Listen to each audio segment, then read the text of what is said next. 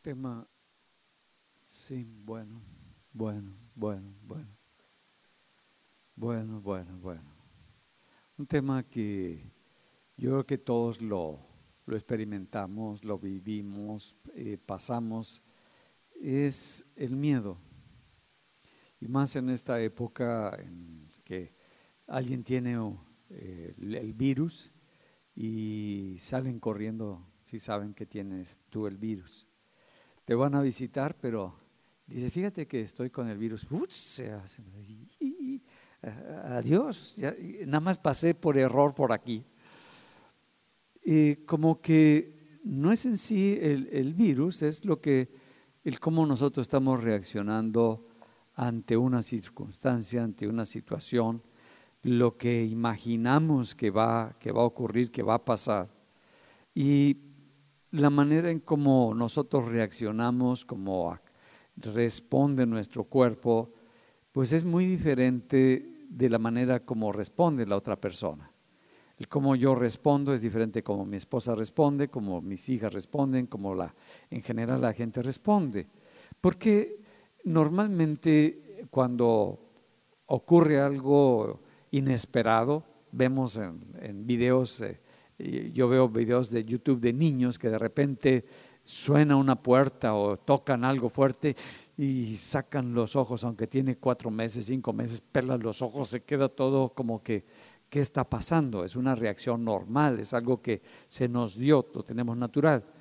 Pero después, la respuesta que viene después de esa impresión que tuvimos, de esa, eh, pues actividad normal de nuestro organismo ante algo desconocido, es diferente en cada uno de nosotros. Depende de nuestra historia, depende de nuestras experiencias, de nuestras vivencias. Eh, cuando uno se corta o cuando uno lo van a inyectar en la, en la vena para tomar una muestra de sangre, pues es diferente el cómo uno lo ve y cómo otras personas lo ven. Eh, y todo depende de cómo cuando era niño, cuando era pequeño, las experiencias que tuve cuando uno se corta y le sale a uno sangre, pues uno dice, ¿qué me está pasando? No, porque cuando nos cortamos en ese momento no tenemos dolor, sino que decimos, pues está saliendo la sangre. Pero si nuestra mamá o el que está con nosotros ven que nos cortamos y hace una cara de miedo y tiene una cara de susto y tiene toda una impresión grande, nosotros copiamos la cara de nuestra mamá, del papá, de la tía, del quien estuvo con nosotros y nos da la misma respuesta. Estamos siendo como que una imagen con nuestras neuronas espejo, estamos captando el miedo de la mamá y ahora ya nosotros reaccionamos cuando nos cortamos, cuando tenemos una experiencia así, reaccionamos igual que como nos aprendimos nosotros a reaccionar. No sé si se han fijado que hay gente que cuando la van a inyectar, ¿Tiene, ¿Cuántos tienen miedo a que les inyecten? ¿Ya ven? Aquí nadie tiene miedo. ¿y qué te va a pasar? Pues es un piquete. Como me dice la, le digo a la química que me va a sacar sangre, señor doctor, me dice, le voy a, dar un piquete que no se siente. Le digo, no lo sientes tú, pero yo sí lo voy a sentir. Eh, es como una hormiguita, sí, pero arriera te va a dar eh, duro el piquete, pero ya estás ahí que te va a sacar y, no, no, no, te va, no se te va a salir el corazón por ahí, ni te va a pasar nada por ahí, sino que te estás imaginando tantas cosas que le vas a picar y espérame tantito, espérame tantito, espérame tantito. Y otra vez te vas a acercar y espérame tantito, espérame. Y así te puedes pasar cinco años, espérate tantito. Es el cómo nosotros nos estamos imaginando las cosas que están o que van a ocurrir a nuestro alrededor. Eh, esa manera en cómo reaccionas, cómo respondes, es lo que nosotros conocemos como esa respuesta emocional y le llamamos miedo. Como que necesitamos en nuestra memoria tener una experiencia o una vivencia o algo para que cuando presentamos algo que es difícil, salga toda esa experiencia y empecemos a, movernos de esa manera. Y quisiera llevarlos a una historia que narra la Biblia, que es eh, muy fuerte y yo he aprendido mucho de ella. Es una historia donde están los discípulos inmersos en medio de un problema, donde no pueden avanzar y todos ellos como pescadores, que eran la mayoría de ellos, no tuvieron una palabra de Jesús que les dijo que se adelantaran, pero pues no se pueden adelantar porque están en medio del mar y en medio del mar están las olas muy crecidas y hay una tempestad. Y eh, Jesús se quedó en la montaña orando y pidiéndole al Padre, arreglando después de todo lo que había ministrado y con la gente que había estado. Pero están los discípulos y, y nos coloquemos en el lugar de los discípulos. Están los discípulos, todos ellos de repente desesperados porque no pueden avanzar. Las olas son muy grandes, las olas están llenando la barca de agua, es de noche, no es agradable estar mojado en la noche y estar lleno de agua y tener un problemón ahí en medio. Y de pronto viene Jesús. Pero viene Jesús de una manera que ninguno de ellos se lo espera. Viene Jesús caminando sobre las aguas. Yo no sé cómo reaccionarías tú cuando Jesús eh, viene y imagínate que tú eres, es de noche, está la oscuridad, está la tempestad, están desesperados, están preocupados porque no están avanzando, conocen el mar, saben que hay un peligro y de repente ven en la oscuridad a algo, a alguien que se acerca y que se acerca a ellos. Y pues lo que menos te imaginas es que es Jesús el que viene caminando sobre las aguas. ¿Te imaginas lo que ellos imaginaron? Es un fantasma. Yo no sé desde cuándo han aparecido en la historia los fantasmas, pero algo que, es imposible, o un demonio viene caminando, un muerto viene caminando, cualquier cosa viene caminando, y así lo estaban viendo y así lo estaban viviendo. Y su expresión ante lo que está fuera de ellos, que no tienen claridad, que no tienen seguridad, que no saben qué es lo que está pasando, es una expresión, yo creo que un grito de pavor, de miedo, de angustia, porque se estaba acercando a ellos. ¿Qué hubieras hecho tú? Si estás en la barca, estás inmerso en un problema, estás en una dificultad muy grande, no puedes avanzar, por más que le echas ganas, por más que estás manejando tu conocimiento, pero estás ahí inmerso. Y de repente se acerca en medio de la oscuridad algo, alguien que no sabes ni quién es ni qué es. Y lo, primero que hicieron es pegar alaridos, gritos de eso que se estaba acercando, como que si esos gritos asustaran a ese fantasma o eso que estaban viendo. Y bueno, es Jesús el que se está acercando. Y una vez que se acerca, por los gritos que pegan, les dice, no tengan miedo, no tengan miedo. ¿Qué es lo que está diciendo eh, Jesús? No permitas que este, esto que están viviendo, que están sintiendo, que están experimentando, determine el cómo te vas a mover, el cómo vas a actuar. No lo permitas. Y le está hablando fuerte. ¿Conocen la voz de Jesús? ¿Saben que es una voz conocida para ellos? Y que le está dando una palabra, les dice, no teman, soy yo. Ah, le está dando una seguridad, le está dando una estabilidad. Ninguno de ellos habló cuando, cuando escuchan la voz de, de Jesús, solamente Pedro. Yo no sé si ¿qué es lo que tú le dirías? Quizás cuando estás en la barca y ves que y dices, soy yo, soy Jesús, el que está acercándose, pues a lo mejor le dirías, bueno Señor, te hacemos un lugarcito aquí en la barca. O pásale Señor y eh, calma las cosas. Pero, ¿qué le dirías tú si ves a Jesús de pronto que se está acercando a, a ti y te dice, soy yo, en medio de algo que no conoces, que es diferente a lo que tú estás eh, experimentado y ha sabido. Y Pedro, que está en esa situación de miedo, la palabra que le dice, bueno, si eres tú, miren, están cuestionando la voz que conoce, que sabe que es Jesús. Y le dice, si eres tú, di que yo vaya a ti. ¿Qué le, ¿Tú le dirías eso?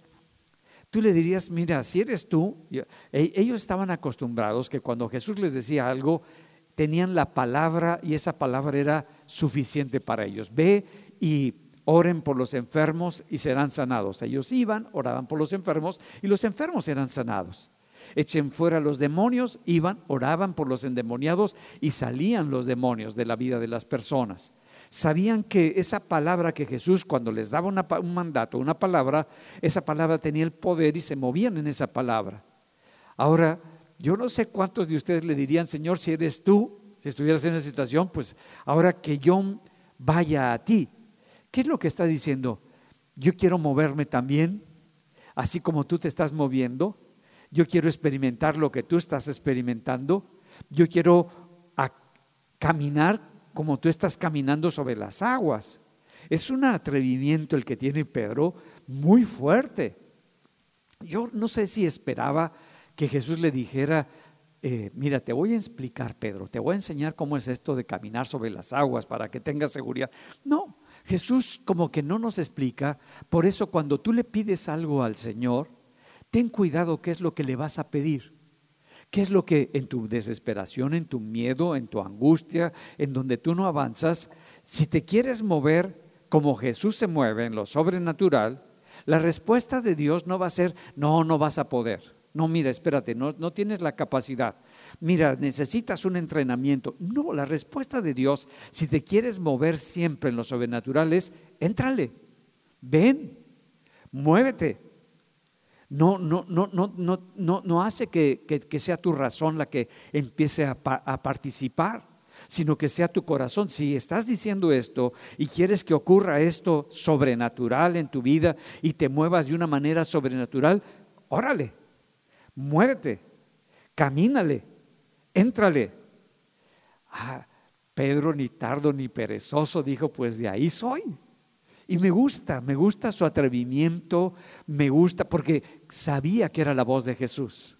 Y sabía que era Jesús el que le estaba diciendo, ven, se baja a caminar.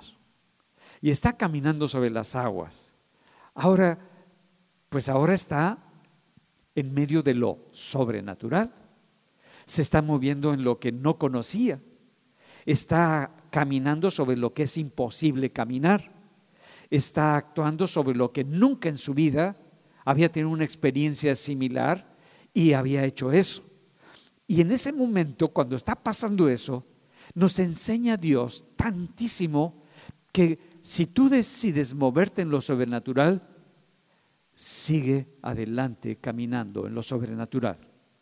Que lo que tú has pedido, que lo que tú estás actuando, que lo que tú te estás moviendo, no lo dejes de hacer. Que en tu seguridad esté en la palabra que se te dio, que estás acercándote hacia quien te está diciendo que te acerques, que vengas.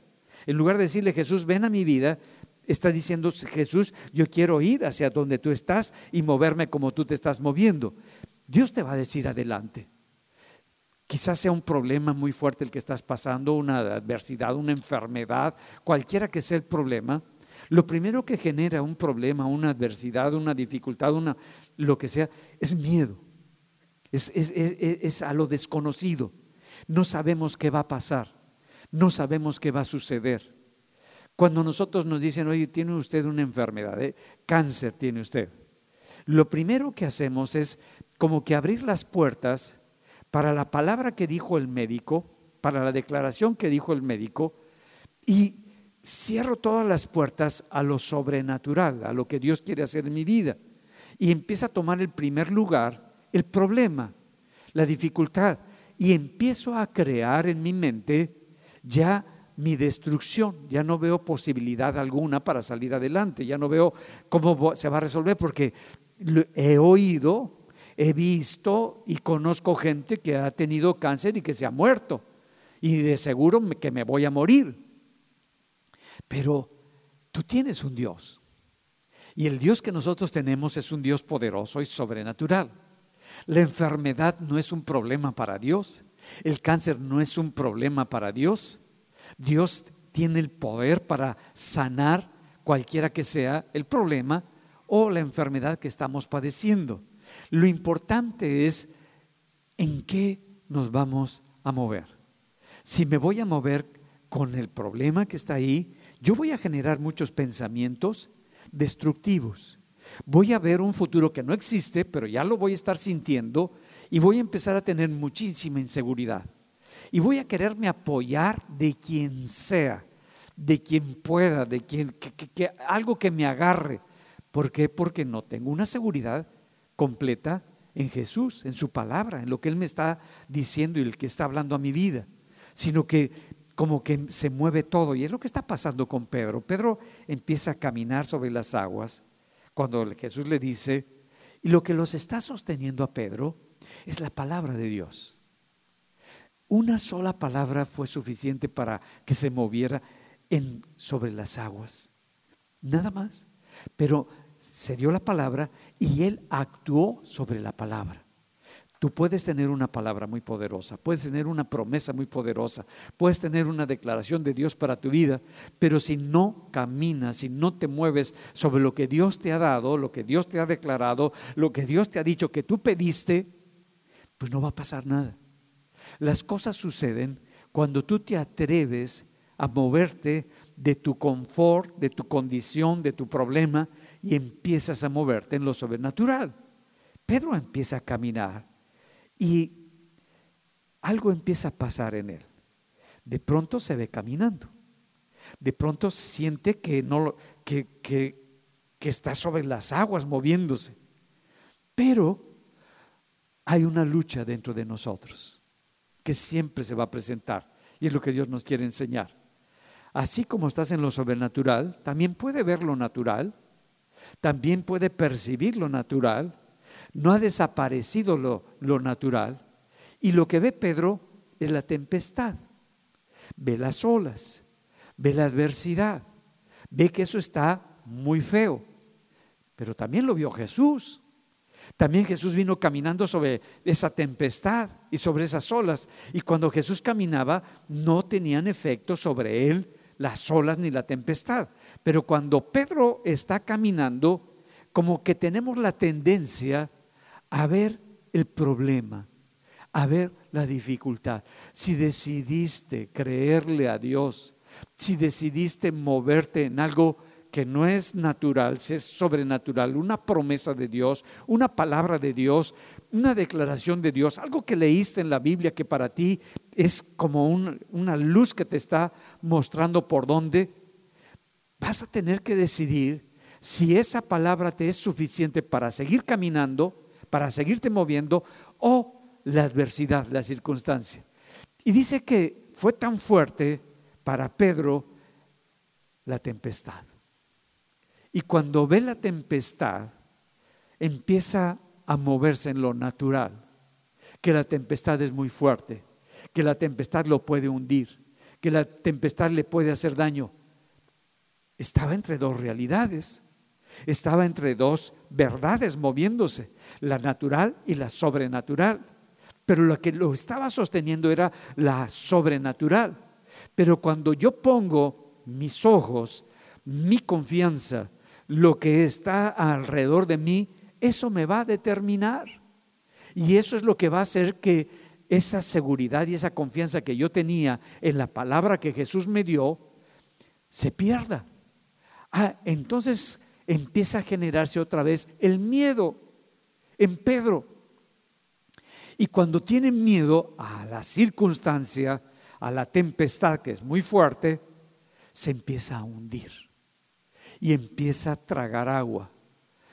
Ah, entonces nos enseña, ten cuidado, si ya decidiste creerle a Dios y moverte en la palabra que Dios te dio, no permitas que definan tu mover, tu actuar, el problema que estás inmerso, la enfermedad que estás enfrentando, la dificultad en tu matrimonio que estás viviendo, el problema familiar por el cual estás atravesando. Si decidiste tomar y creerle a la, a la palabra que Dios te ha dado, muévete con eso.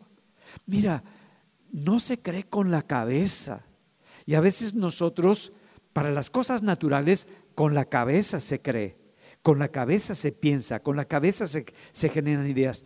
Pero cuando te vas a mover con la palabra de Dios, se cree con el corazón. Con el corazón se cree. ¿Por qué? Porque no intervienen las razones, no intervienen mis pensamientos, sino que esa palabra que ha sido sembrada, esa palabra que decidí creer, esa palabra que es poderosa para mi vida, la hago mía. Y empiezo a moverme y a actuar conforme a esa palabra, porque ese es mi tesoro. Ese es el regalo que Dios me ha dado. Es lo que Dios ha puesto en mi corazón. Y cuando está en el corazón, en el corazón el miedo no puede entrar.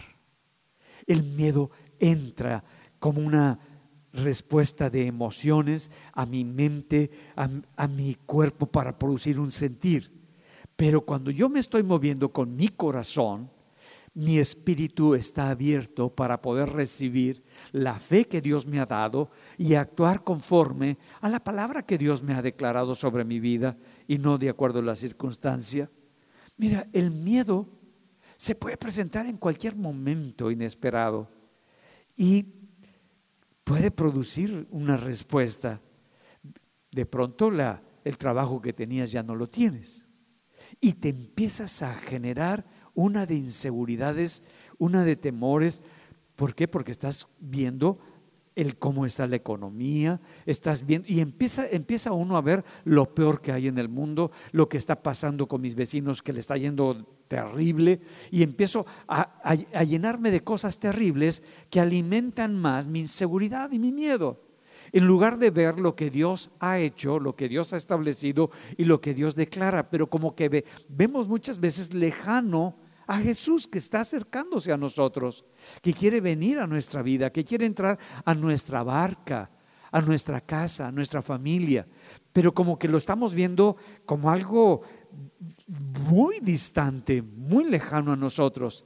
Y necesitamos aprender, en el corazón no hay tiempo, en el corazón no hay distancias, en el corazón tú no pones barreras, sino que abres completamente tu vida. Por eso Jesús está declarando, yo soy. Aprendan a ver sin miedo. Aprendan a ver qué es lo que te está generando el miedo. Como que le dicen, no, no, no por lo que se imaginen, no por lo que ustedes están pensando, sino qué es lo que te está atemorizando. ¿Qué es realmente lo que te ha detenido y te ha paralizado? No es la falta de, la pérdida de trabajo, no es la enfermedad que te dijeron que tenías, no es el problema que es a lo que te estás enfrentando.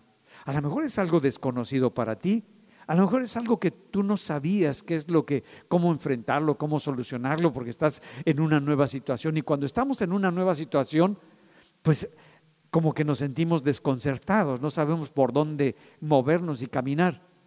No, no, no, no, te disculpes por estar, no justifiques el que caíste en esa situación, no resuelve eso, porque eso solamente habla de que estamos como que defendiendo nuestro miedo, como que nuestro miedo es muy importante. No, no es importante, por eso Jesús te dice, no, no pongas tus ojos en lo que tú te imagines, yo soy el que estoy acercándome a tu vida, yo soy el que estoy viniendo hacia ti.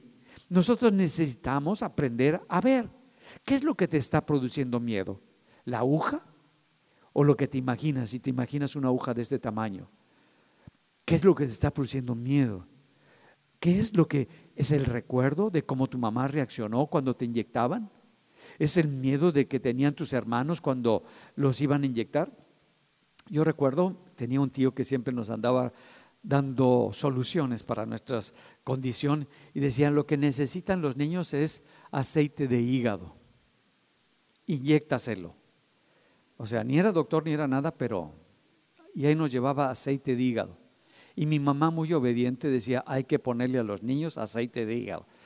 Bueno, la primera vez no sabíamos lo que era eso, hasta que nos pusieron aceite de hígado en la nacha. Híjole, qué dolor, hasta la patita nos hacía así.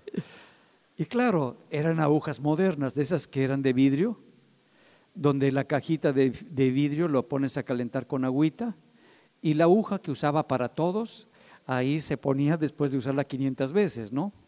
toda despuntada la aguja, entonces cuando entraba la aguja nada más se oía crunch y ay, y luego mi papá nos inyectaba, siete hermanos. Entonces tú primero no, yo voy al baño. Pues nada más había dos baños, ¿no? Y los demás, pues a inyectarse. Y ahí estábamos, no, te toca a ti, no, yo no, a ti te toca. Y no llorábamos, pero sí nos dolía. Y salíamos, unos eran teatreros. Y bueno, te imaginas todas las cosas. ¿Qué te estás imaginando de tu problema? ¿Estás sintiendo un dolor que todavía ni siquiera experimentas? ¿Estás sintiendo un fracaso que todavía ni siquiera estás viviendo? ¿Estás construyendo las cosas que todavía no se están presentando en tu vida? Por eso Jesús le dice, no teman. Eso te permite que tú veas las cosas que vienen, que se están presentando como son, no como tú te las imaginas. ¿A qué es el miedo que te está paralizando, que te está frenando en tu vida? Que, que detiene tu actuar, que detiene tu pensar, que en lugar de responder correctamente, estás ya dando gritos como si algo terrible te fuera a pasar. Y es lo que nos enseña el Señor. ¿Qué es lo que hace que el miedo hace que veas fantasmas de lo donde no hay fantasmas? El miedo hace que veas cosas que no son. Por eso Jesús es muy claro. Aprende a ver.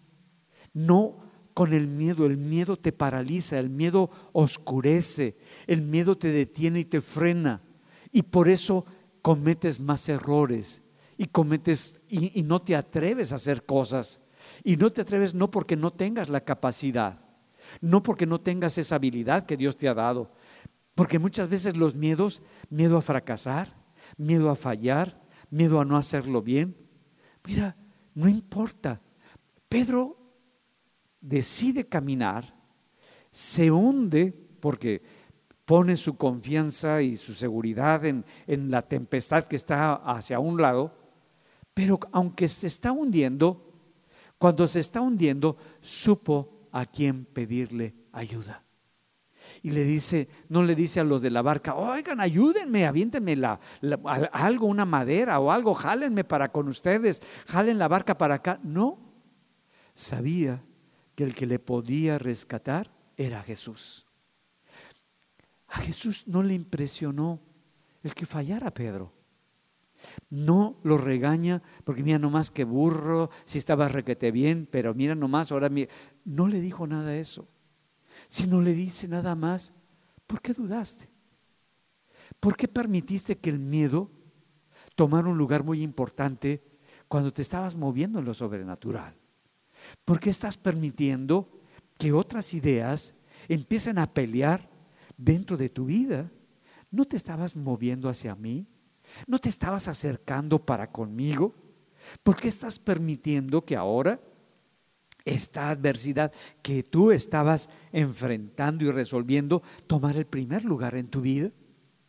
Dice, no, y lo toma de la mano, lo levanta y luego lo acerca a la barca y lo pones sobre la barca. ¿Qué es lo que va a hacer Jesús en tu vida cuando tú fallaste, lo, lo, intentaste, te estabas moviendo en lo sobrenatural, estabas caminando en lo que Dios te dijo, pero de pronto el miedo fue muy fuerte en tu vida, no pudiste enfrentar los miedos que traes y te empiezas a hundir. Tienes a un Jesús que está a tu lado. Tienes a un Jesús que puedes decirle, ya me volví a hundir, ya, me, ya el problema me, me tomó el primer lugar, ya el miedo me estuvo afectando y me permitió que la fe que yo estaba actuando y me estaba moviendo, ya no me moviera con esa fe. No pueden actuar el miedo y la fe. No puedes tú moverte con miedo y con fe. O toma un lugar el miedo o toma un lugar la fe en la palabra de Dios. Nosotros decidimos, nosotros vamos a decidir qué es lo que va a tomar el primer lugar. Entonces, si te das cuenta, el miedo normalmente está en relación con algo, con alguien. Pedro tuvo miedo a la tempestad. Primero, a que no conocía quién venía. Pero cuando se mueve en lo sobrenatural, pudo darse cuenta que tuvo miedo a esa tempestad. Yo te hago una pregunta. ¿A qué le estás teniendo miedo? ¿Lo puedes ver? ¿Lo puedes identificar? ¿Lo puedes tocar ese miedo? Porque cuando no sabemos a qué tenemos miedo, pues ¿qué vamos a enfrentar? Nada más que vamos a estar experimentando una emoción. Y esa emoción nos va a hacer más daño. ¿Por qué? Porque el miedo hace en nuestro cuerpo, en el sistema biológico, que nuestro sistema inmunológico, que es el que nos defiende de las enfermedades, cuando el miedo está aumentando, empieza a deprimirse, pero completamente el sistema inmunológico. Y lo que te iba a defender naturalmente ya no te defiende naturalmente. Mire, y es normal cuando la gente eh, del COVID eh, anterior, la gente empezaba a tener problemas ventilatorios. Y de repente te haces fuerte, estás bien, pero empiezas a tener problemas que no puedes respirar bien. Y te empiezas a preocupar. Y luego le quieres echar ganas y no, no entra el aire. Y luego, y esto te empieza a producir mucho miedo, mucha inseguridad, porque lo estoy viviendo, no es una mentira. Y el miedo empieza a tomar un lugar muy fuerte. Y cuando el miedo empieza a tomar un lugar fuerte, lo que más necesito es tener mi sistema inmune bien. Y está batallando con el virus, el sistema inmune, pero el miedo lo está deprimiendo mi sistema inmune y el virus empieza a crecer en mayor cantidad. Y en lugar de salir adelante, me hundo. Por eso, cuando estás enfrentando un problema, no permitas que el miedo tome un lugar en tu corazón, que tome un lugar en tu vida. Por eso Jesús nos, les dice y les grita, no tengan miedo. ¿Soy yo? ¿Soy yo? ¿Qué es lo que te está generando miedo? A veces tenemos miedo a pararnos en público y hablar. A veces tenemos miedo a que vaya a fallar mi, lo que estoy haciendo, a que vaya a fracasar. Y hacemos las cosas, todo eso, pero con mucha inseguridad, con mucho miedo. Tenemos miedo a una entrevista para ir a, para ir a un trabajo o hacer algo. Es que a lo mejor la voy a regar, a lo mejor va a hacer esto. Y ya estoy pensando en todo lo malo. Es que tengo miedo a que si hago este trabajo y, y no me sale tan bien como yo considero, entonces ¿qué hacemos? Postergamos. Y lo voy a hacer mañana, y mañana, y mañana, y mañana. Y nunca lo haces mira, ahora sí, ya voy a hacer esto, voy a, voy a echar esto, pero el miedo te está deteniendo y está impidiendo que tú hagas algo que Dios ya te dio una habilidad. No tenemos todas las capacidades ya desarrolladas, pero se van desarrollando conforme nosotros lo vamos haciendo. Nosotros aprendemos cuando hacemos las cosas, cuando aceptamos nuestras fallas, cuando aceptamos nuestras equivocaciones, cuando aceptamos que no sabemos cómo movernos en esa situación, aprendemos, aprendemos de cómo estamos nosotros viendo y resolviendo las cosas. ¿A qué tienes miedo? ¿A quién tienes miedo?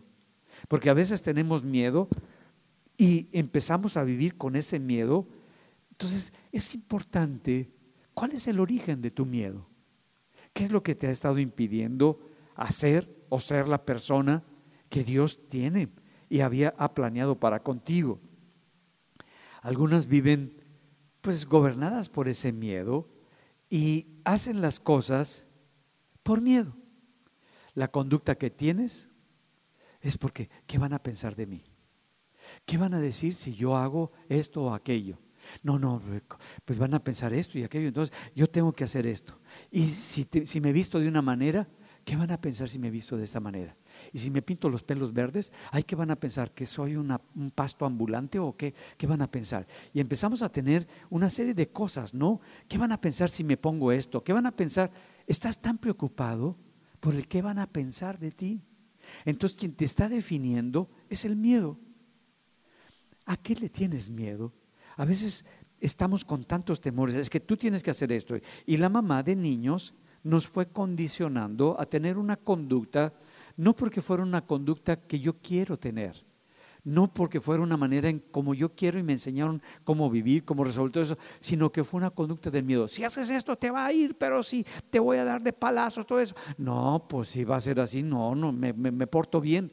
Y si tú te, te comportas y si no haces esto y si no haces aquello, entonces todas esas declaraciones que hizo mi mamá o hizo mi papá generaron mucho miedo en mí y la conducta que yo tengo no es algo que yo quiera hacer o yo quiera hacer, sino es una conducta aprendida del miedo.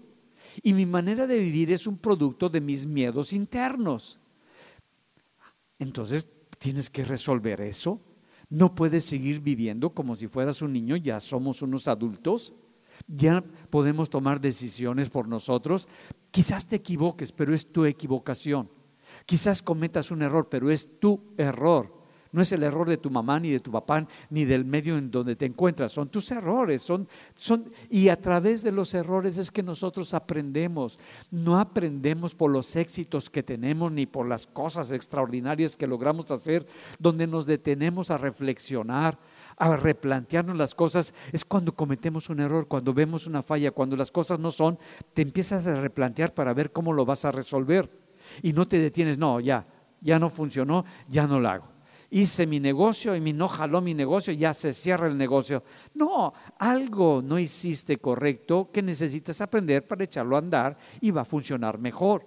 Quizás el lugar que escogiste no es el correcto, quizás lo que estás ofreciendo no es para el público que, que, le interesa eso, necesitas buscar otro público, otro tipo de, de producto, qué sé yo, pero aprendes.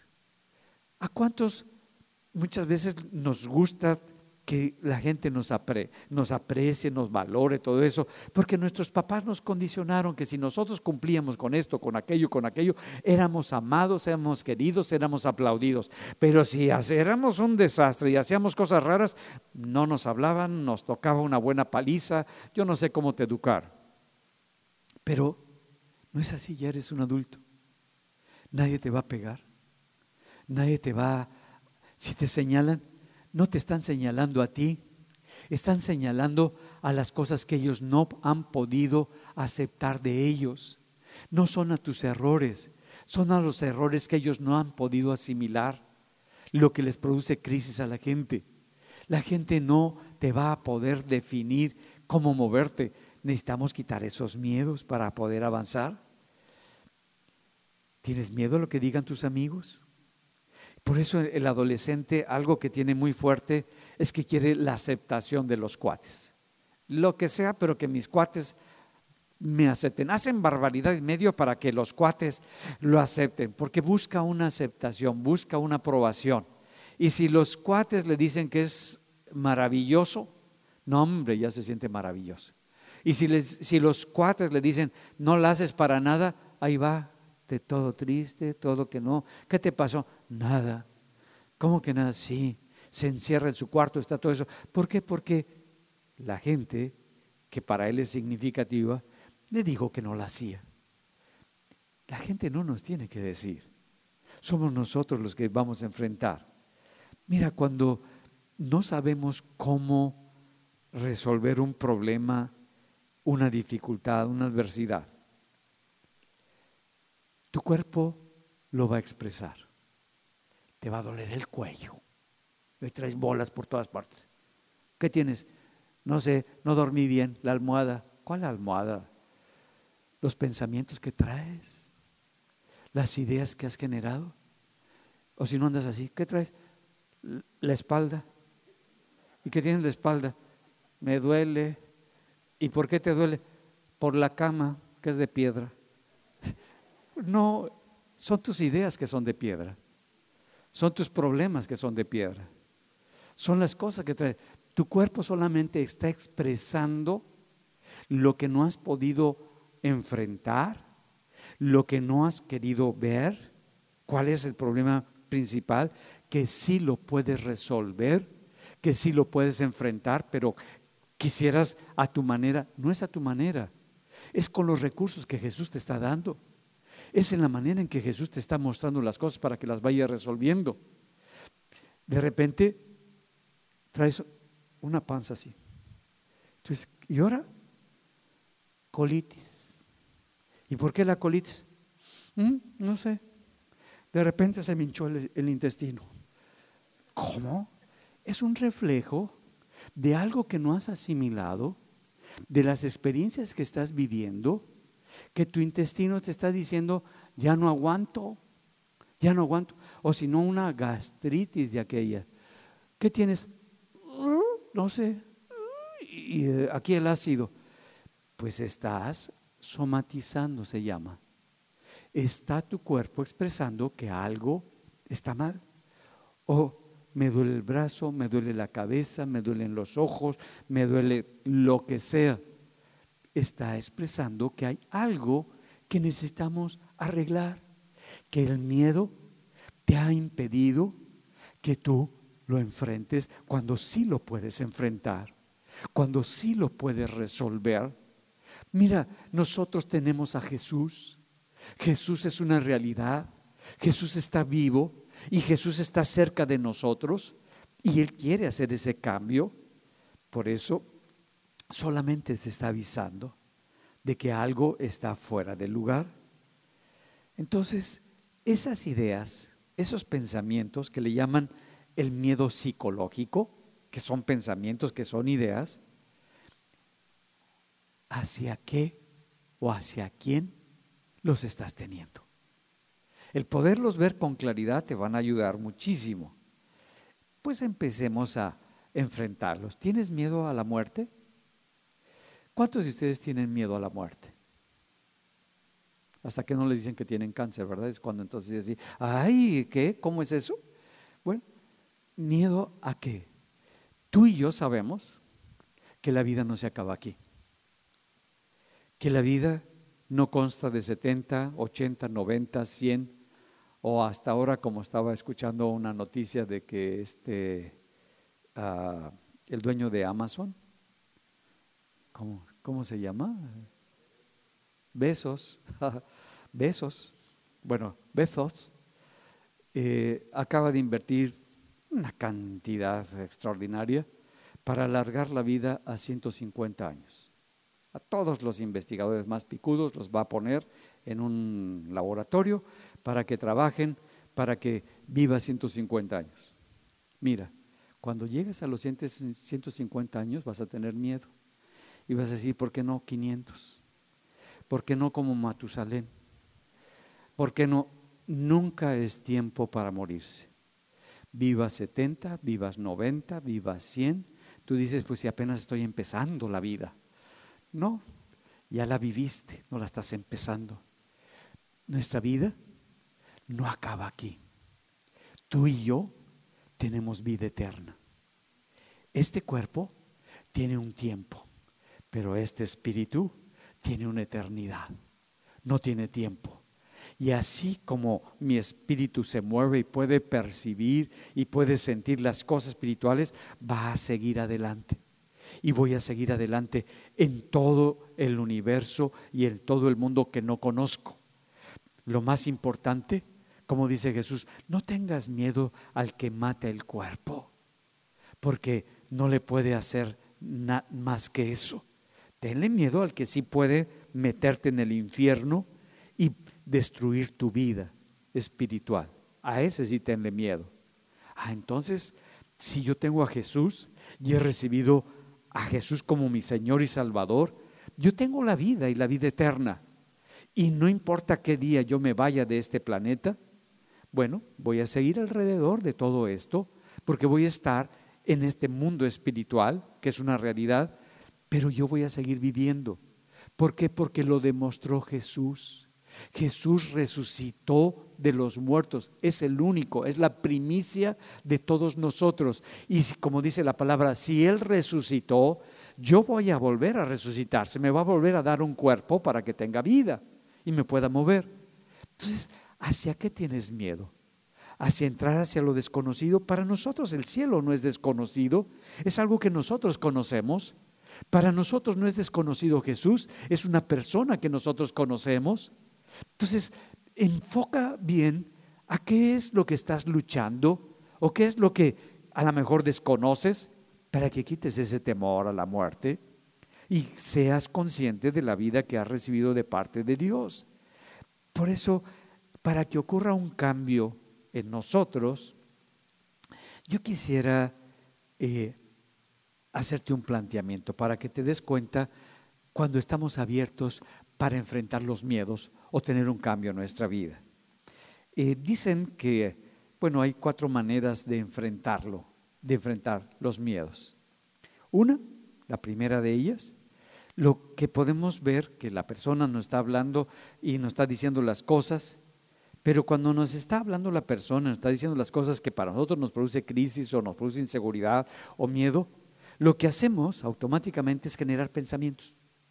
Y mis pensamientos, yo cuando yo genero pensamientos, yo ya no te estoy escuchando, yo ya no estoy escuchando lo que tú estás diciendo, yo estoy produciendo mis pensamientos, mis ideas, entonces no voy a tener ningún cambio, porque yo ya estoy generando y ya ni te estoy escuchando, sino que estoy construyendo y generando y estoy diciendo, no te escucho. Por lo tanto, voy a seguir igual.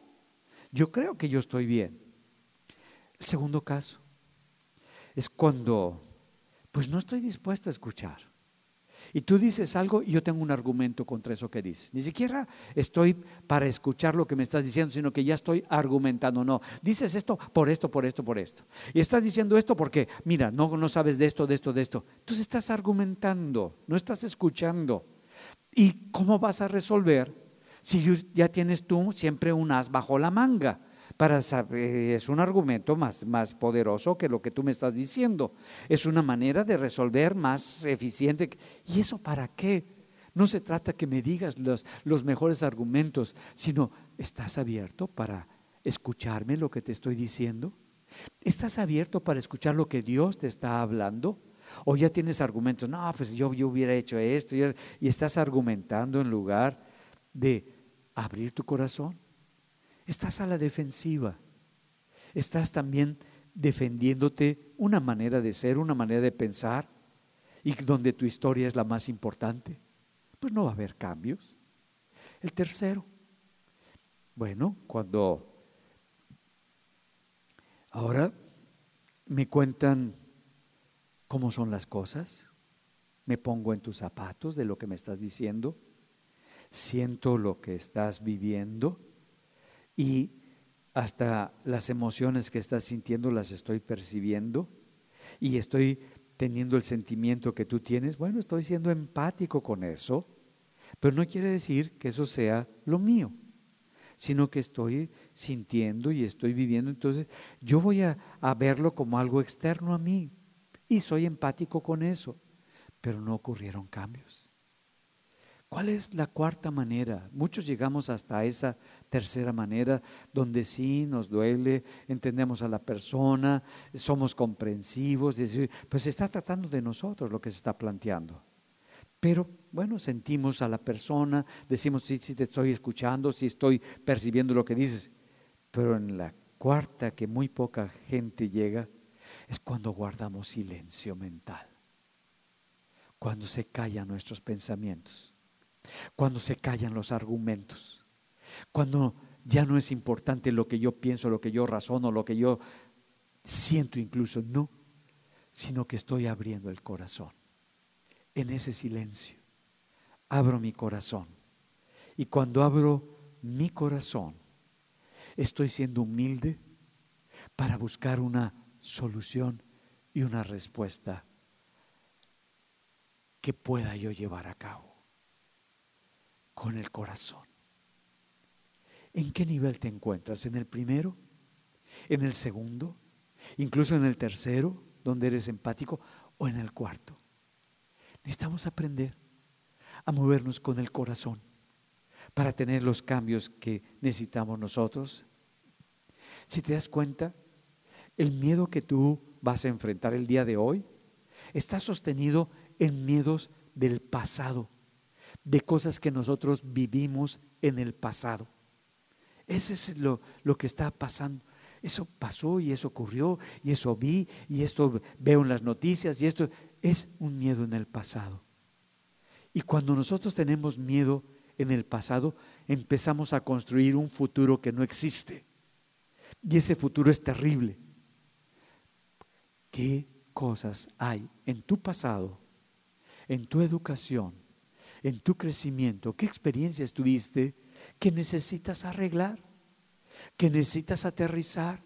que necesitas tocar ya no con miedo, sino el adulto tocarlas, el verlas, no para que te vuelvas víctima de esas circunstancias. Es que cuando yo era chiquito me maltrataron, me dijeron, bueno, está bien, pero ya no es el chiquito, eres el adulto, el que va a enfrentar eso. Porque el adulto que eres ahora va a resolver eso, porque ese pasado está definiendo su manera en cómo experimenta su presente y está proyectando un futuro que no existe de una manera horrible. Y necesitamos nosotros hacer esos cambios. Ah, entonces, la palabra nos dice que necesitamos nosotros frenar eso. El problema es que muchas veces cuando no lo hacemos, sigue creciendo de tal manera que ese miedo que hemos somatizado, psicológico, que en nuestras emociones lo hemos expresado, pasa a ser como un miedo a nivel espiritual, donde ya es algo muy fuerte sobre nuestra vida que ya está definiendo nuestra vida.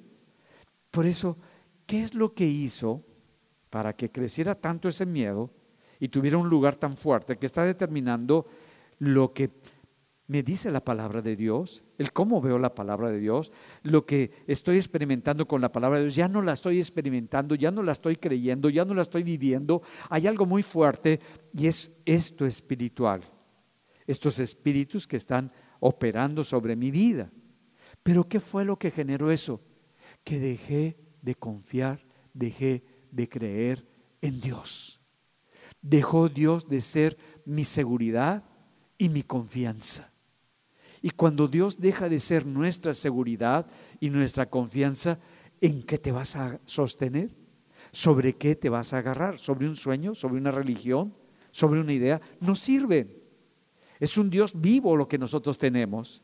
Por eso dice Eclesiastés en el capítulo 12, en el verso 13, el fin de todo discurso, o sea, está terminando para llegar a una conclusión es este, teme a Dios y guarda sus mandamientos, vive conforme a sus principios, no por miedo a irte al infierno, no por miedo a las consecuencias, sino porque es parte de la bendición que Dios nos dio, porque esto el vivir conforme a los principios y tener el temor de Dios, de quién es mi Dios, de quién es el que ha creado y gobierna todo el, el infinito y el universo, ese es mi Dios.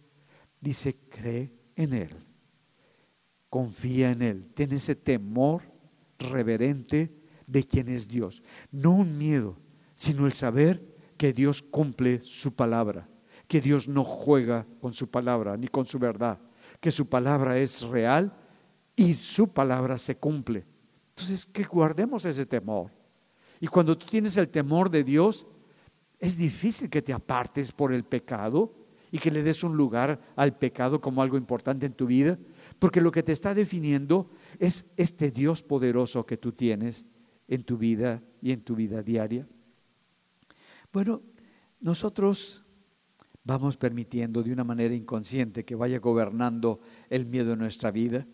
Y e, ese miedo como que a largo plazo nos destruye.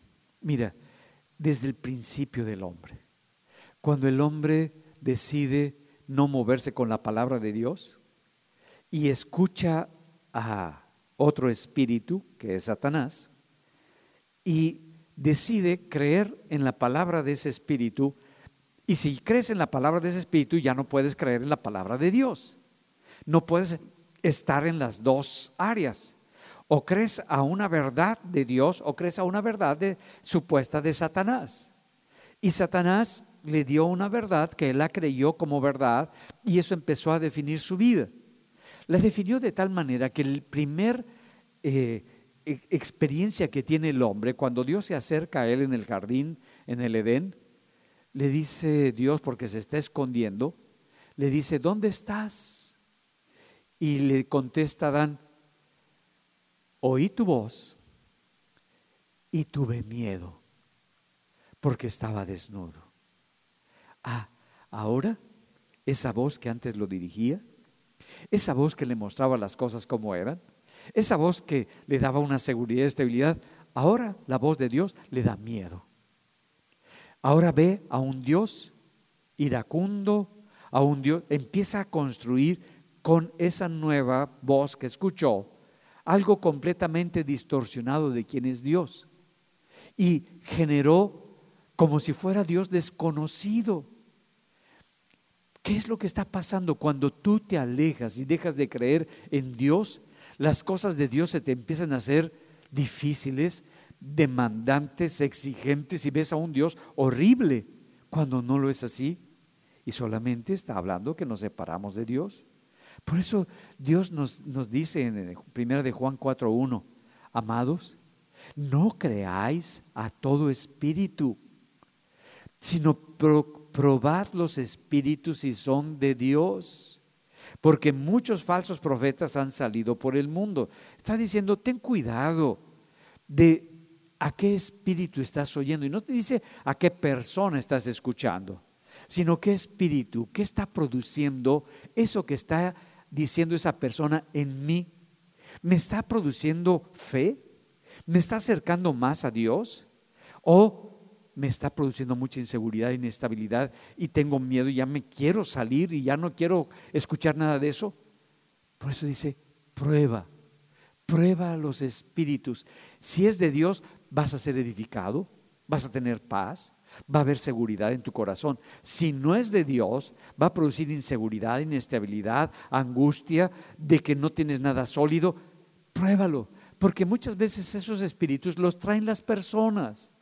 Y es una persona que se ha movido de una manera incorrecta, que ha tomado decisiones incorrectas y que ha caminado de una manera incorrecta y que te va a decir pues puras cosas que en lugar de ayudarte en este momento difícil por el que estás atravesando, te está produciendo muchísima inseguridad. Dice, pruébalos, ten, ten esa seguridad, no los escuches porque no te van a bendecir.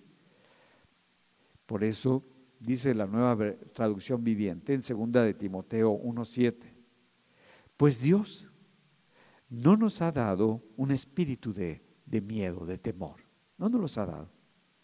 Y timidez, sino poder, amor y autodisciplina. Podríamos decir, Dios, si tú tienes miedo, no es de Dios, porque Dios no te ha dado ese espíritu. Entonces, identifícalo, porque estás permitiendo que algo que no viene de Dios sea parte de tu vida y Dios te está diciendo, si tienes eso, eso no es mío. Quítalo de tu vida. Ah, Señor, ¿qué es lo que me has dado? Poder. Poder para echar fuera ese pensamiento, poder para actuar en lo que Dios te está diciendo, poder para moverte en lo que no habías experimentado, pero también nos da una solidez, amor. Sé que le pertenezco a Dios. Me sé amado, no me siento amado, me sé amado, porque el amor de Dios no es un sentimiento, es que yo me sé inmerso en mi Dios. Y cuando yo me sé contenido, inmerso en mi Dios, sé que nada me falta, que todo está resuelto. Porque porque el Dios creador del universo es mi papá. Y como mi padre, quiere lo mejor para mi vida, para tu vida. Porque me mostró su amor, me mostró cuánto me amaba cuando entregó a Jesús su Hijo para que yo viera la expresión del amor que tiene, para que yo me vuelva a Él, para que yo regrese a Él, para que yo confíe en Él. Dice, te estoy dando el camino para que puedas regresar mi hijo tomó el lugar, es que mis pecados tomó el lugar para que tus pecados los cargara mi hijo y tú cambiaras en tu corazón y en tu manera de ver la vida y te volvieras a mí. Porque yo te amo. Amo tu corazón, amo tu vida. Dios me ama y entonces me está diciendo que Dios me dio ese amor. Entonces, ahora yo camino seguro en ese amor. Lo que tú y yo venimos al mundo a experimentar es el amor de Dios. Lo más importante en esta vida es el amor. No es el dinero, no son las cosas, no es el amor ¿Qué tanto amor te falta? ¿Qué tantas cosas vas a buscar? ¿Qué tanto amor no tienes? ¿Qué tanto vas a estar viendo afuera si te lo dan o, lo puedes adquirir todo eso? No, es algo interno. Cuando tú lo tienes, tú das, tú bendices, porque es algo que Dios ha puesto en ti. Y dice, y también te ha dado dominio de tu persona. Es que es muy difícil cambiar, sí, pero tú lo puedes hacer. Es que es muy difícil quitar estas ideas, sí, pero tú lo puedes hacer, porque Dios te dio esa capacidad para hacerlo. No, es que muchas veces nos, es que decimos, es que ha sido una costumbre, mira, mi papá lo hacía, mi mamá lo hacía, mi abuela lo hacía, todos lo hacían, sí, pero tú ya no lo vas a hacer. Es que me sale natural, sí, pero ya no lo vas a hacer. Es que, pues ya, mira, hasta inconsciente me sale. Bueno, vas a ser consciente. ¿Por qué? Porque ahora tú estás poniendo ese control sobre tu persona. Porque no te beneficia, ni te bendice, ni bendice a otros lo que estabas haciendo. Y es Dios el que está haciendo esto. Dios te lo ha dado. Y por eso dice en primera de Juan 4, 18. Y es un versículo que me gusta mucho. En el amor no hay temor, mis amados. En el amor no hay temor. Porque este perfecto amor que es de Dios, ah, entonces echa fuera el temor. Ah, entonces me está diciendo que el miedo y el amor son como dos pilares en la vida. Tú escoges si el amor de Dios te es suficiente en tu vida y si este amor de Dios es suficiente en tu vida, ah, escoges vivirlo. Pero si no escoges este amor de Dios en tu vida, pues vas a tener la otra alternativa, que los miedos te van a gobernar y vas a trabajar para tener algo, para que la gente te acepte, te apruebe, te aplauda, te haga algo. Vas a estudiar algo para que la gente diga que tú eres valioso, importante, significativo. Vas a, querer tener lo máximo en la vida para que la gente y la gente que el amor no viene de la gente, el amor viene de Dios. Y cuando la gente con nosotros tenemos el amor de Dios, damos el amor de Dios, no nuestro amor. Nuestro amor tiene muchísimas limitaciones. Por eso nos, va enseñando lo que vence, lo que vence, y me, está diciendo la Biblia, lo único que va a quitar esos miedos que tienes es cuando tú te sepas amado por Dios. Cuando el amor de Dios es lo más importante y significativo que hay en tu vida. Porque dice, el, el temor lleva castigo, produce algo que nos destruye. Donde el que se mueve en esos miedos pues no ha sido perfeccionado en el amor. Ah, entonces me está diciendo que cuando yo tengo miedos, yo puedo permitir que el amor de Dios opere en mi vida y va arreglando esas áreas que no había arreglado de mi niñez, que no había arreglado en mi crecimiento, las voy arreglando y se va perfeccionando este amor. Ahora ese amor ya tiene libertad para expresarse. Ahora ese amor ya tiene libertad para hacer para moverse, para actuar. Antes estaba reprimido, antes estaba regulado, antes buscaba, ya no. Y cuando ya no buscas eso es que se ha perfeccionado el amor en tu vida. Ah, ¿Qué importa cómo fuiste enseñado? ¿Qué importa el momento en el que es difícil que estás viviendo? Mira, cuando veo a Nehemías, Nehemías es un hombre que estaba muy bien, muy cómodo con el rey, era el copero del rey, y de pronto tiene una carga de ir a restaurar los muros y las puertas que están derribadas. Bueno, tienen 70 ah, años derribadas. Las quemaron, las derribaron. Intentaron muchos y les dieron dinero y los apoyaron, pero no las levantaron. Y viene Nehemías y dice, vamos a reconstruir esas puertas esos muros, pero sobre todo el templo. Ah, entonces están viendo qué es lo que van a levantar. ¿Sabes? La palabra Nehemías significa consolación. Para nosotros, el único que trae consuelo es el Espíritu Santo. ¿Y qué está diciendo Dios? Que el Espíritu Santo va a empezar a operar en tu corazón para que edifiques los muros que están derribados, por donde muchas ideas, muchas personas, muchas circunstancias pueden entrar libremente y hacerte daño. Se van a levantar. Se van a levantar las puertas que estaban quemadas y van a ser una bendición porque ya no cualquier idea va a entrar, ya no cualquier persona va a entrar a tu vida, ya no vas a tener ese, ese como limitante para qué es lo que tú quieres que haya en tu corazón y en tu vida. Pero sobre todo, empiezan a reconstruir el templo, el lugar donde la presencia de Dios está. Ah, se burlaron de ellos, los menospreciaron, los ridiculizaron. Dijeron, no hombre, cualquiera va a pasar por esos muros y se les va a derribar esos muros. ¿Y sabes? En 52 días hicieron lo que en 70 años no habían logrado. ¿Por qué? Porque Nehemías, el consolador, que significa eso su nombre, estaba dirigiendo toda la obra. Deja que el Espíritu Santo vaya dirigiendo la obra de tu vida, para que el Espíritu Santo te vaya diciendo cómo levantes esos muros y esas puertas, para que te vaya diciendo cómo reconstruyas el lugar santísimo que es tu corazón, el lugar donde está la presencia del Espíritu Santo y puedas honrar a Dios en tu espíritu y Dios haga la obra en ti. Por eso cuando vemos Dios es una bendición sobre nuestra vida.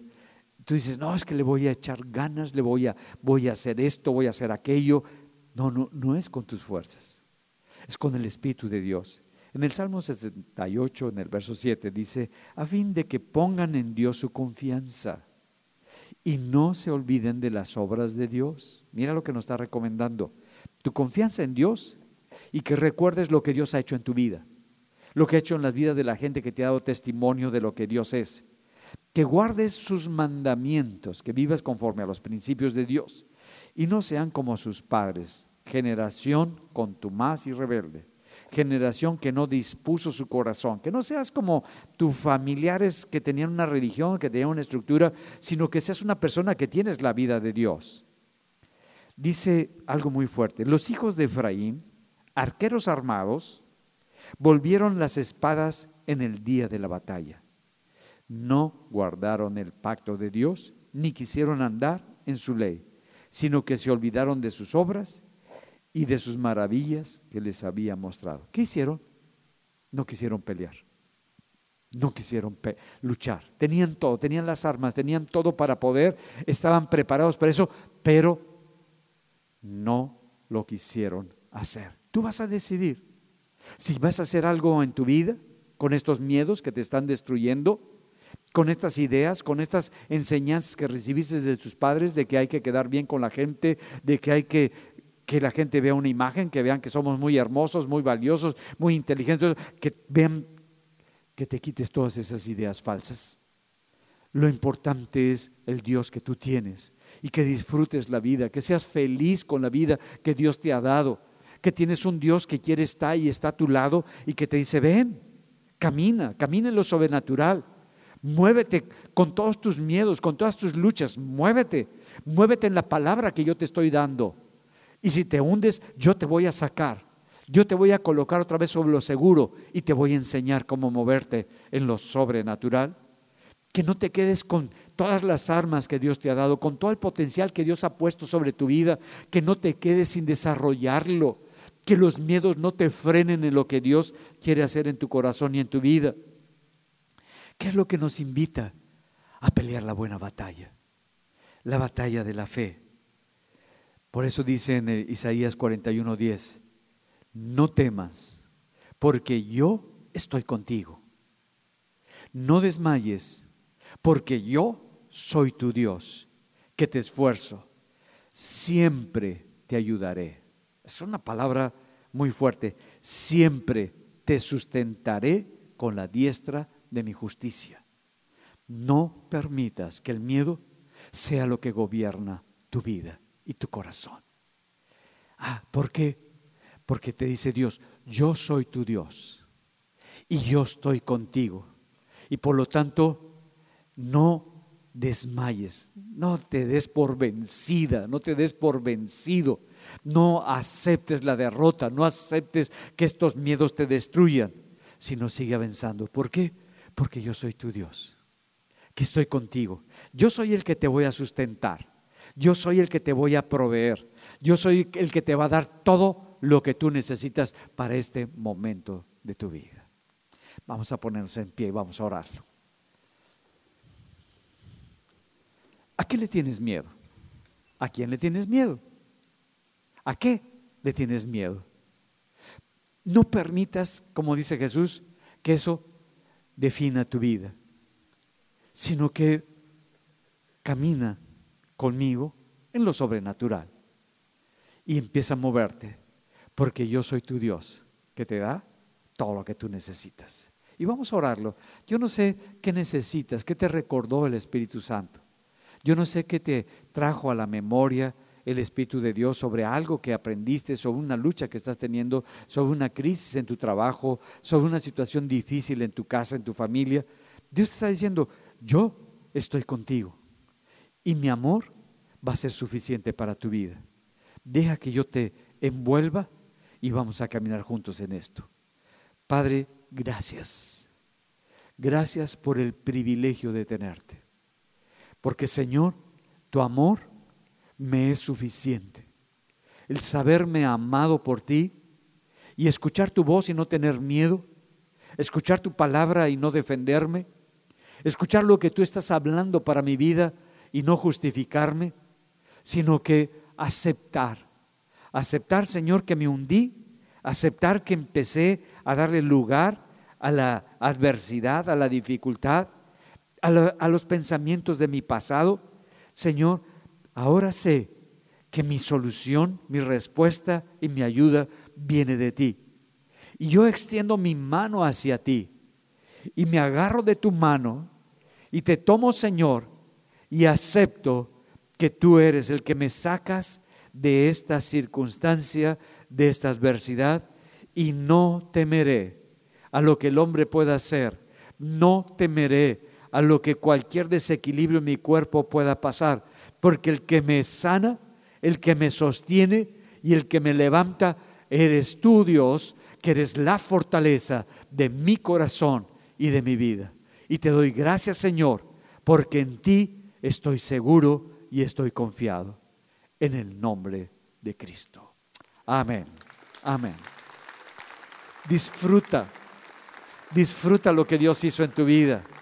Y si se viene un pensamiento o un temor, enfréntalo. Jesús va contigo. Que el Señor lo siga bendiciendo.